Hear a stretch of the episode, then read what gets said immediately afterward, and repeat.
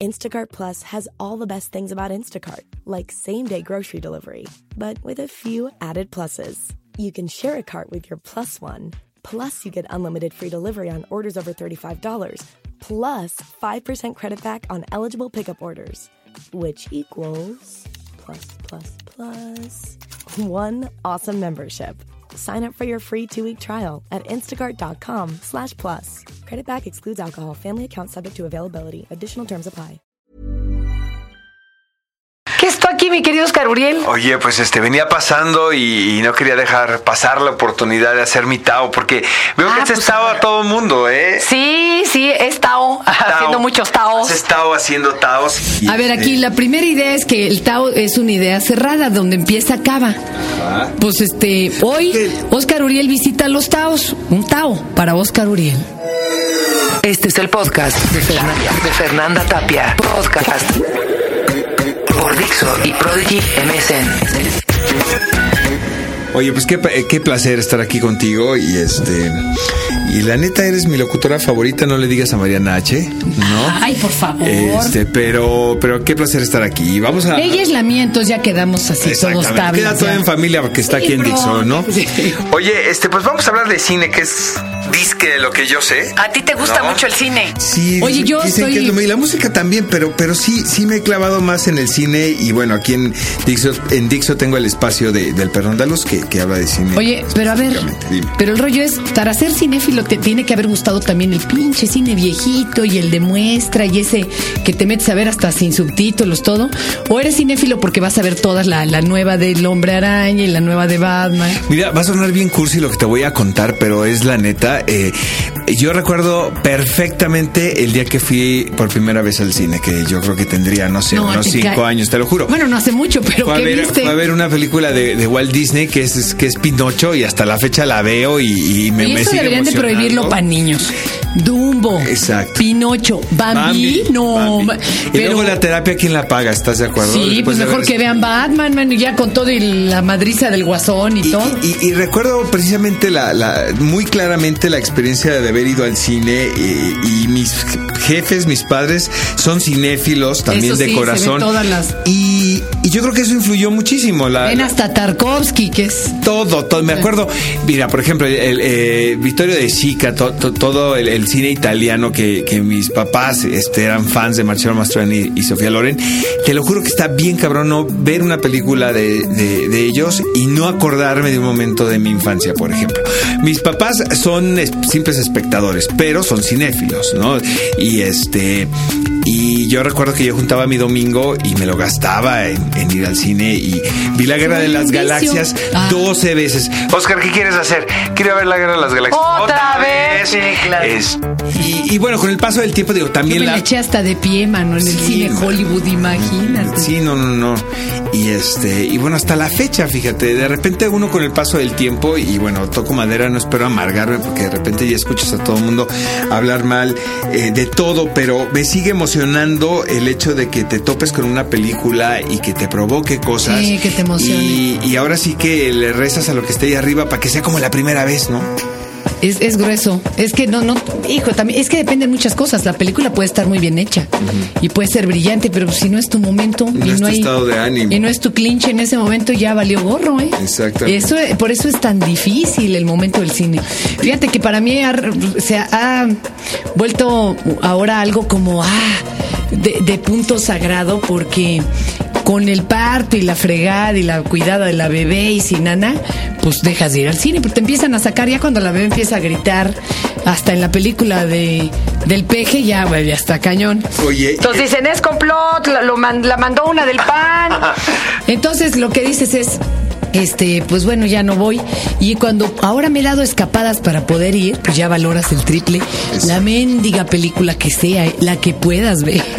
Y, y yo, mira, yo siempre he dicho que, que me considero un, un- un comunicador y- o un conductor, pero a mí la palabra crítico, pues no sé, me, me suena raro. Bueno, es que hay, hay toda una carrera de crítico, pero no todos la en México, cursan. Aquí, exacto. Aquí en México es Todos como son mal críticos. entendida, ¿no? La, la, la carrera. Pero, por ejemplo, mira, yo recuerdo leer en New York Times, este, a Manola Dargis. Me gustaba como escribe Pauline Kael, por ejemplo.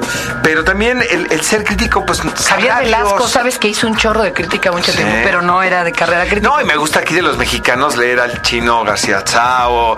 Este, Es maravilloso. a- a- Blanco, a- bueno. eh, también. Pero aquí hay una cosa, ¿eh? Ya muchos hablan de cine nada más por ir al Junket y porque le paguen, Exacto. entonces pues bueno, tienen que hablar bien de la película. Exacto. Pero qué hueva, ¿no? Sí, mira, te digo, y yo creo que cada quien este, tiene derecho a emitir. ¿Cuál es la última película que te haya movido así, que digas? Cabrón, cabrón, cabrón.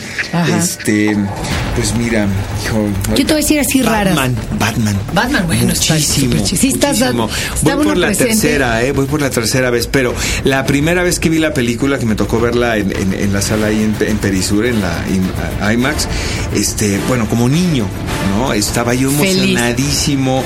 eh, creo que tiene una manufactura de verdad excepcional. eh, la reinvención Está del personaje, este, el, el que lo veas distinto a como, a como estás acostumbrado a ver. Y todas las parábolas políticas y cosas Y- que y que dejan se ver. siguen tratando de lo mismo, si me entiendes, es el mismo personaje, pero dicen que las historias ya se contaron. Lo que hay que hacerlo es contarlo distinto, ¿no? Fíjate, yo me acuerdo cuando, por ejemplo, cuando estaba viendo Terminator 2, dije, ups, el cine va a cambiar. Y sí cambió. Sí. Sí, era como una violencia ya explícita, wow. Y adelante de mí estaba sentado un niño, ¿eh? Como que todavía no tenían mucho cuidado en eso de las... Dios dije, Dios, está pasando algo hasta con los efectos y con todo.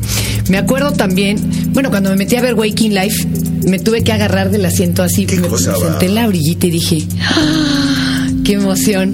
También Matrix, la 1, me encantó. A mí me encanta leer entre líneas.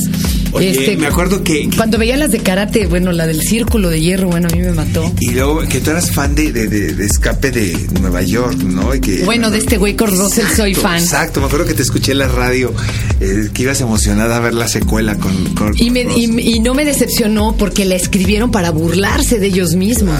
Eso de que salga Kurt Russell, que era el mega galán de su época, junto a pura gente que le sacaba 30 centímetros de estatura y todos le decían, ¡ay! Este, te imaginábamos más alto. Y toda la película, ya eso es glorioso, ¿no? lo que tenía el cine de John Carpenter, que era son cintas de terror, pero con humor. Mucho ¿no? humor, sí. Oye, Fer, fíjate que se estrena una película mexicana que se llama Arráncame la vida. A ver, ¿por qué le hicieron tanta mendiga laraca? ¿Sabes por qué? Porque, eh, bueno, es, es una novela. Sí le luego- metió lana, la Luego, luego eh, me das tu opinión acerca de la novela y, y del Y todo trabajo el de rollo Ángeles de-. Ángeles. Pero mira, lo que sucede eh, con ella, y, y- y estaba sentado el día de la premier con Laura Imperial, eh, quien es una gran productora, me decía, bueno, Ángeles Mastreta hizo su carrera en base a esta novela y, y el dinero. Los primeros derechos se los vendió un alemán. ¿no? Luego se le vencieron al alemán y los compró Salma Hayek. Que era una versión muy cacareada que iban a hacer, donde Salma Hayek iba a ser la protagonista y Jesús Ochoa iba a ser el, el general, personaje que ahora hace del Jiménez Cacho. Y se le vencieron, no levantaron el, el- el proyecto, que lo iban a hacer con Altavista Films, quien finalmente participó en la, en A la ver, ¿y- ¿y producción. cuánto es se le vencieron los derechos? ¿De como cuánto andamos hablando? No tengo ni idea, la verdad, varía Anne Rice, tanto. a Anne Rice le pagaron pero- un millón de dólares por entrevista con el vampiro. Y cuando le metieron a Tom Cruise, porque bueno, estaba Rudyard Howard de, de, de Lestat, Ajá. se pelea con el director a un lado y entonces trepan a, a, a- a Tom Cruise. Daniel Day-Lewis antes que a Tom Cruise. Y bueno. Pero empezó a trabajar el director con Daniel Day-Lewis y este era muy intenso y no Bueno. se entendieron y entró Tom Cruise. No, pero Rudyard Howard era el, Era el- el el Lestat. designado por, por, Por Anne. Rice. Le dieron otro millón de dólares para que se callara y no hablara mal de Tom Cruise. Bueno, y hasta en un periódico escribió, maravilloso Tom Cruise, qué guapo es, las niñas lo quieren, que sea lista. Se dio las nalgas finalmente. Bueno, y por un millón de dólares, papá, yo las doy literalmente. No más díganme no, ni, ni tengo nalgas. Como aquí, como de cuánto estamos hablando, digo, por puro morbo. ¿Sabes que no tengo idea, no tengo idea, Fer, porque también en México no hay una cultura de pago de derechos. O sea, Javier Velasco, yo no sé en cuánto esté soltando Diablo Guardián, por ejemplo. ¿La van a hacer película? Eh, van a hacer película. Ay, qué pero de, de repente, si, si es un amigo que es cineasta y son compañeros del Madrid. Cobra tan caro. Exacto. Porque en México no creo que haya una cultura de pago de derechos de este tipo. ¿eh? Me refiero a, a, este, obras de teatro, novelas para adaptarse al cine. Que supongo que las debió haber cobrado bastante. Pero fíjate, Ángeles Mastreta a mí me contaba que ella le daba mucho coraje cuando leían su libro y lo calificaban de fresco, porque eso quería decir que no tenía técnica. ¿Tú qué Es decir, piensas de la novela? que- pues eso, que es muy fresca. Pero yo no soy escritora ni literata. Los críticos de esa área decían que era muy fresco. Entonces eso a ella le daba mucho coraje porque entonces quería decir que no sabía escribir. Entonces pues se metió, aprendió a escribir y hizo ya otras cosas de otro estilo y muy buenas. Pero era pues la novela, como tú dices, que le abrió las puertas para todo. Y ¿Por qué Ángel, crees que tuvo tanto éxito la novela? Y sobre todo con el público. por la frescura. Por la frescura. Y por los con lo- por el tema como lo trata, ella siempre es muy de hablar de las mujeres y para las mujeres tiene este libro de cuentos Las mujeres de ojos grandes, Exacto. Que es Que son maravilloso. los relatos que le contaba a la hija cuando la hija estaba enferma, Sí. que le contaba varios cuentos de eh, mujeres, familia. exactamente. De su familia y como dice ella después se arrepintió porque muchos de esos cuentos podían haber sido novela, que todavía puede hacerlos novela, ¿eh? Exacto. Sino que le pregunte a Isabel Allende. Exacto. Pero, ¿sabes, por ejemplo, a mí qué me impacta de, de Ángeles? Ángeles eh, de, um, camina fuerte porque la señora tiene epilepsia, vive con unas migrañas del carajo y sin embargo sigue ahí fuerte y, Y firme. bastante guapa, Badio. Tiene toda la Sí, sigue personalidad siendo muy todavía. guapa. Sí. Y tú, a ver, ¿qué opinas de la película? Fíjate que lo que pasa con esta película y por qué es tan cacareada es que eh, lo que viene a hacer esta película ahora es el regresar a hacer una película épica dentro de la industria del cine nacional. Estamos acostumbrados a ver que las películas son en cuatro paredes, ¿no? Que, que, que el, Bueno, pues que el compadre. temporada de patos. temporada- que el compadre pues hizo el sándwich para que todos Oye, pero es que épico, lo último que tuvimos fueron telenovelas y ya se murió Ernesto Alonso. No, pero no estoy hablando de tele. Estamos. ¿Cuándo fue la última vez que viste una película mexicana eh, que el cuadro se abriera y que no hubiera bronca de oye en el Rancho sí, Grande"? exacto, ciérrale tantito porque pues ya no ya no alcanzó para No, allá. no, ya no. Entonces sí sí creo Esas que ni hay- me tocaron. Exacto. Y ahora se está hablando de una de un costo de 10 millones de dólares. Es un chingo de varo para una película mexicana. Obviamente. ¿Quién lo puso? ¿Cómo lo consiguieron? Lo, está Altavista Films, este, O ya- sea, le tienen un chorro de fe, como agua de, como agua para chocolate, le Exacto, tienen viene a ser fe. como agua para chocolate, que Ah. también eh, la traducción al cine podría ser como agua para chocolate. Mira, ahí te va. A mí la película me gustó, este, me divirtió, no es mi tipo de cine, este, pero tiene que ver desde la novela. A mí la novela es un poquito cursi, pero bueno, es mi opinión. Bueno, es que le estás leyendo no sé cuántas décadas fuera de tiempo, no eres vieja. Puede ser. Ven, Pero te voy a decir una cosa, después de ver la película, este, sobre todo las mujeres les encantó. Ahora está muy bien hecha la película, tiene una manufactura impecable. Roberto Snyder, quien es el director, es bien abusado. Él fue el que hizo dos crímenes, que también, digo, adaptar a Ibargüengoitia es un pedo, y creo que lo hizo bastante bien. Y este, en la película, como dicen los gringos, creo que va a ser un crowd pleaser. O sea, esa película de que vas, pagas tu boleto y te la pasas súper bien. Eh, Daniel Jiménez Cacho es el mejor actor Oye, a ver, yo te voy a. que hay. Ahorita pues, ya te agarré, mano, olvídate. Siempre han querido tener a un crítico o a alguien que sepa de cine para preguntarle estas cosas. A ver, términos. Porque luego, como ustedes ya están metidos en su rollo, ya no nos hablan en español. ¿Qué es eso? A ver, ¿un cómo? Crowd pleaser. Eso es una gringada. Es, Es, una para nosotros pochada. una palomera. Es, es, es de, de película gustosa, o sea, una Bien. palomera, una palomera. Ok, ¿qué es una road movie? Una road movie, pues es cuando te subes al coche con tus amigos y viajas y la película transcurre. Es el trayecto, literalmente y muchas veces también lírico. Un road movie es compartes un espacio con dos o A ver, un ejemplo de road movie. Eh, bueno, este Easy Rider, eh, Ah. Telma en Luis, Ah, por ok, ejemplo. Bien. A ver, indie. eh, que a ver. Esa es una mamada, es como la música. Cuando dicen que es indie es porque suena garage. Entonces también que- creo que las películas, pues que todas las películas mexicanas son indies, porque a todas les cuesta Algunas un son hasta gonzo, o sea, tomás con cámara así de la Es- mano. ¿eh? Exacto, el celular. Otra, a ver, dinos así términos, por favor, instruyenos, porque además vamos a estar bien pe- pe- así pedorrones cuando la saquemos en una plática. Van a decir, no manchen, esto saben decir. Pues mira, lo, lo de los términos. Hay son- que era como pochadas. lollipop, o como decía este, sí que era como de caramelo. Ah, mira, chick flick, que eso ¿Qué se es usa, eso? se usa mucho ahora, es como las comedias para las mujeres. Chick flick, o sea, una película para mujeres. Sex and the City, ¿o Sex and the City es un ejemplo de chick flick. Este, las películas de Meg Ryan, las comedias de Meg Ryan, Son es de- un chick flick. A ver, otra, otra. No, qué bonitos Este, términos. ¿Qué otro Estoy- término? Estoy regodeándome, señores. Qué barbaridad. Este, me Están tomando nota para que cuando estén en una plática se vean ustedes elevados. A ver, dudas aquí en el quórum. ¿Algún término que nunca hayan sabido? Oye, Oye. a ver, pero entonces está buena, si hay que irla a ver. Hay ¿o que irla a ver, la verdad te la vas a pasar bien. Sí me voy a cinema a verla. Sí te vas a cinema a verla. eh. Sí Bueno. aguantas, sí aguantas. Sí, Hijo, no ¿y dónde que ahora vienen como 800 estrenos de mexicanas? Y mira, Exacto. me caga que en muchos periódicos, nada más porque dice película mexicana, ya le dan cuatro estrellas. Oigan, no, te cálmense. Tampoco. Tampoco, hay unas Porque que están bien no, y, feitas. también- y- y es contraproducente. Porque vas, ves las cuatro estrellas, pagas tu boleto, que ahora sale un barazo ir al cine. Y luego sale Y si por- una mamada, pues ya no Nomás- regresas. Nomás apoyé al director, digo igual, pues qué chido, pero no se vale. Y ahora, por ejemplo, mira, el verano pues no dio chance de que se estrenara ninguna película pequeña porque un fin de semana está Iron Man, el que sigue está Sex and the City. Entonces no hay espacios para las películas. pero ahorita Se vienen junta- como dos mendigos meses. Exacto, se juntaron todas las mexicanas que hacen falta por estrenarse y se va a estrenar una película mexicana por fin de semana de aquí a A diciembre. ver, a ver, pero ¿cuál sí vale la pena?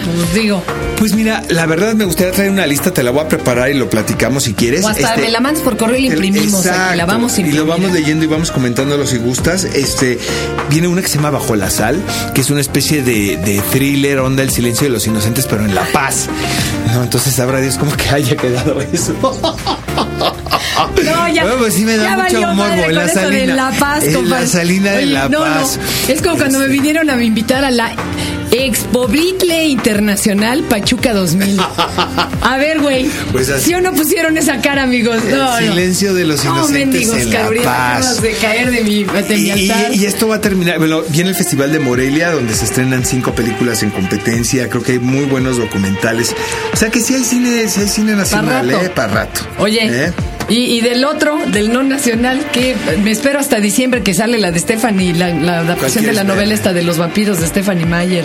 Ah, Twilight. la que de por esa tuvieron que retrasar Harry Potter de lo fuerte que viene Oye, esta pero vieja. también saben que, creo, creo, eh, lo leí porque no me consta, que vieron la película y que les encantó tanto que decidieron filmar cosas, pero para bien, o sea, si me entiendes, como para terminar de, de, de que amarre el asunto, se soltaron más dinero y estaban ¿A quién le filmando gustó? ¿A quién le gustó mucho? los ejecutivos, el Ah. último corte. Le pueden meter toda la lana que quieran. Va a ser de aquí a la saga, lo que creo que son cinco novelas. Está buena, ¿tú has leído? Sí, como no, yo sí leo, mira, soy de to- soy metodista de libros. Yo sí me leo hasta Pero el que de como- Gaby Vargas, este, me Jordi, sigo y también me voy a Seneca y me regreso a Sabaterno. Yo no tengo pedos en la vida y la verdad es que es una saga, yo aquí le he dedicado algunos taos muy divertida. La compré en un aeropuerto porque dijo, no mames, ¿Cuál voy sola a? Nueva York, cinco horas sola. Dije, qué horror. Además, un libro es re bueno porque así te lo paras y ya nadie te empieza a hacer pláticas pendejas. Entonces, eh, lo compré, iba yo como en la página 45 y decía yo, no mames, esto es una pendejada. Es como High School Musical, pero está bien entretenida. Está tan bien escrita porque tiene toda, toda la el rigor de la escritura de Jane Austen y de toda esta gente victoriana, en donde los sentimientos y, y los malos entendidos amorosos y el por qué no me volteé a ver y por qué si la vi, ay, pero me está viendo su mamá, todas esas pendejadas, está tan bien escrito que te atrapa irremediablemente Le voy a llegar, fíjate. a la última página y de ahí dices el que El sigue, que por sigue. favor. Mi mamá tiene 76 años, es peor que yo en cuanto a la lectura. Habló al editorial a decirles por qué no habían sacado el libro simultáneo con España. Y además, de- así le pasaron la llamada. Espéreme, la comunico. Irmita, otra que habla para el libro de. O sea, O sea, es un caos la novela a nivel mundial, ¿eh? Tanto que retrasaron el, el estreno de la película de Harry Potter. Y sé que la gente no está muy contenta, los fans, digo, tú debes de Con la- con la- pues es que esperábamos el- gente muy guapos. Exacto, con el elenco. Sí, de- imagínate que el guapo, guapo, guapo fue el que hace de Cedric Gregory Cedric, este, el, uno que se muere en una película de Harry Potter. este, del cáliz. Y pues sí está guapo, pero el problema, ¿sabes cuál es? Que uno se los imagina a niveles de guapura inimaginables, de veras. Bueno, que, que nuestro pensamiento los mancha nomás de. Está cañón, va. Está difícil. Oye, ¿y ¿alguna novela de Anne Rice que te gustaría que se hiciera película? Otra que no. Que no- que- de las que no han hecho. eh, Jesucristo. Yo sé que es una Sí salvajada. bueno.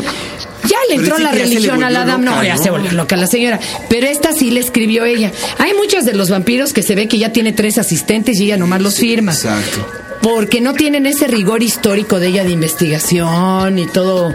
Así que esta mujer, la diferencia entre Stephanie Meyer y Anne Rice es que Stephanie maneja los sentimientos.